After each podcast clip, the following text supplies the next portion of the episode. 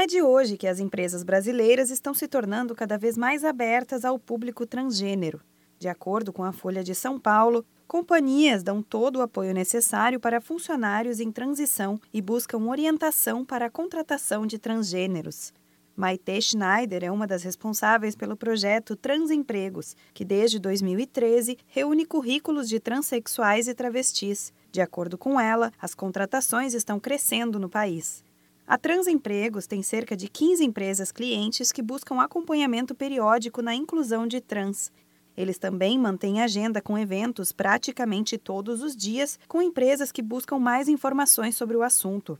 Apesar do cenário otimista, ainda existem desafios.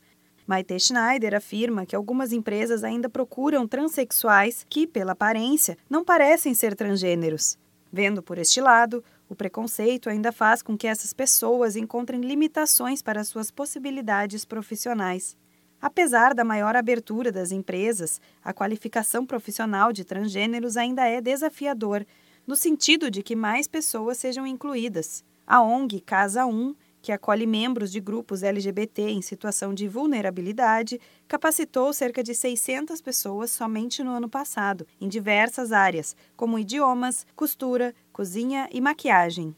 Em 2017, a empresa de consultoria multinacional KPMG fez um comunicado a todos os funcionários quando um dos sócios diretores decidiu assumir publicamente a identidade feminina.